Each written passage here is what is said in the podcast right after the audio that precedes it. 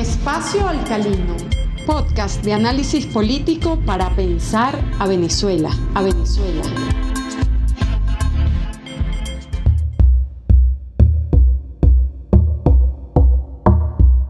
Elecciones regionales, un desescalamiento del conflicto. Sabemos que vienen avanzando en paralelo múltiples negociaciones con miras a las elecciones locales y regionales. El gobierno se ha mostrado abierto a otorgar algunas concesiones y actores de la oposición que se habían plegado en los últimos años a las campañas abstencionistas están dispuestos a incorporarse a ese proceso de negociación. En este sentido es necesario reconocer que nos encontramos en un nuevo contexto. Hace dos años, con Trump en la Casa Blanca, se habló de la máxima presión sobre Venezuela, que consistió en la instalación de un gobierno paralelo y la aplicación progresiva de sanciones financieras contra la República y personales contra diferentes funcionarios del gobierno venezolano. Desde Estados Unidos se hablaba de un inminente quiebre del chavismo, un golpe de Estado y un cambio de régimen. No obstante, el chavismo logró mantenerse en el poder, sostener su unidad interna y sortear las sanciones a través de triangulaciones financieras con sus aliados internacionales.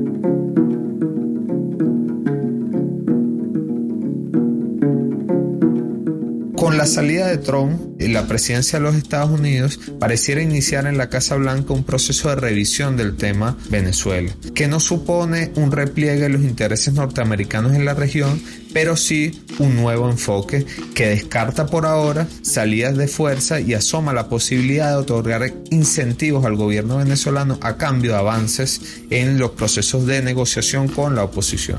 Por su parte, el gobierno venezolano realiza gestos unilaterales de buena voluntad como la medida de casa por cárcel para los gerentes de Citgo, la liberación de presos políticos y la apertura de negociaciones con sectores de la oposición. El primer avance concreto de las negociaciones fue la conformación de un nuevo Consejo Nacional Electoral que sin duda es mucho más equilibrado, con rectores que gozan de mayor aceptación por parte de diferentes actores políticos y un programa de auditoría y revisión del Consejo Nacional Electoral y los protocolos electorales. Ahora bien, la liberación de presos políticos, así como la habilitación de tarjetas de partidos y habilitación de algunos candidatos, sigue siendo un asunto pendiente. Algunos de los portavoces de la Casa Blanca han afirmado que están dispuestos a aliviar sanciones en la medida que el proceso avance, aunque han sido enfáticos en afirmar que no tienen prisa en levantarlas. Sin duda, Venezuela aún permanece en el radar del Salón Oval, pero tiene mucha menos relevancia que durante el periodo de Trump. Por su parte, la Unión Europea ha anunciado que mandará una comisión técnica exploratoria para constatar las condiciones efectivas para enviar una comisión formal de observación electoral como en función de ser veedores y garantes del proceso en las próximas elecciones regionales. Esto constituye un avance sustancial con respecto a las elecciones legislativas, en la que la Unión Europea se había negado a enviar observadores electorales a pesar de la solicitud realizada por la Cancillería venezolana.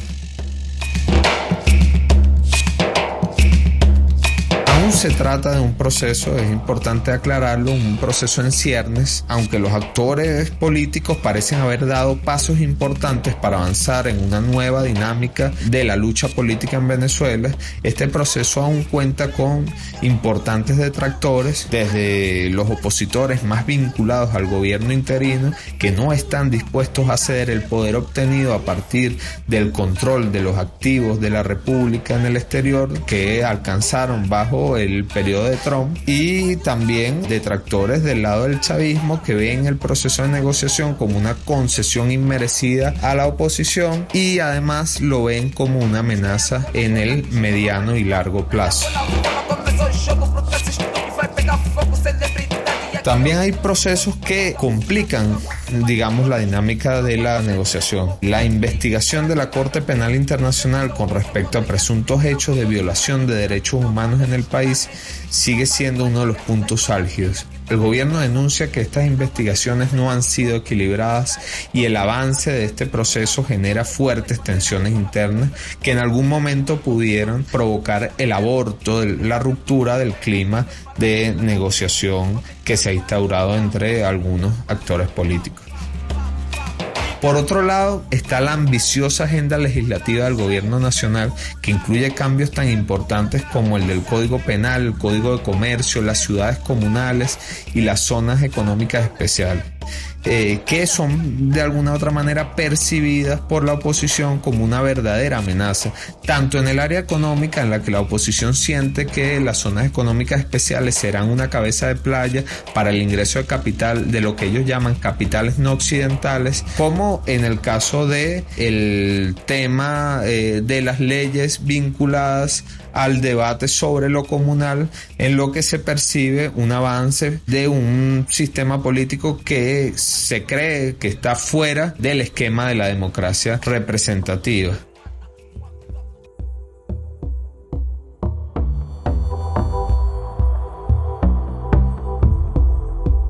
Último también, bueno, existe mucha desconfianza en torno a la reforma judicial porque se considera o es percibida también por la oposición como un recrudecimiento del autoritarismo que denuncian del gobierno.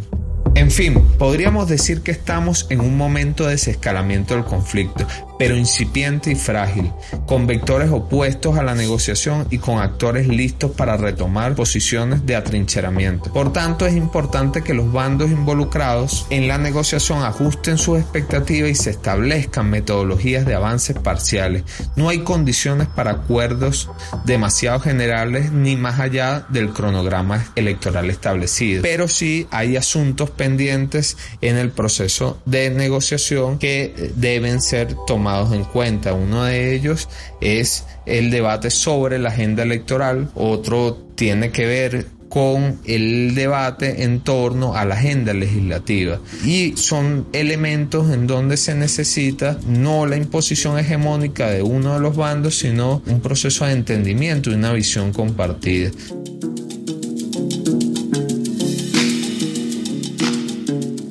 Los cambios, por ejemplo, que supone la agenda legislativa son sumamente importantes como para no ser parte de ese proceso de negociación. Asimismo, en un proceso electoral es necesario la participación, digamos, que haya una base en la que los actores compartan las reglas de juego. Ese proceso debe ser entendido ajustando las expectativas, debe ser entendido también como un proceso progresivo, lento y de medición de avances concretos. En la medida que eso ocurra, eh, se irá prosperando en la vía de la negociación, pero entendemos que es un camino espinoso, con diferentes obstáculos que se van a ir presentando y que pueden torpedear el proceso.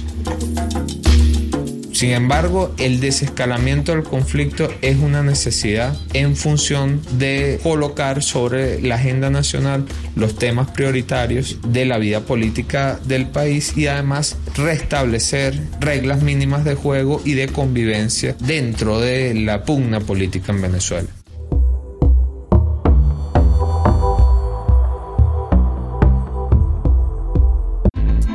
Espacio Alcalino podcast de análisis político para pensar a Venezuela, a Venezuela.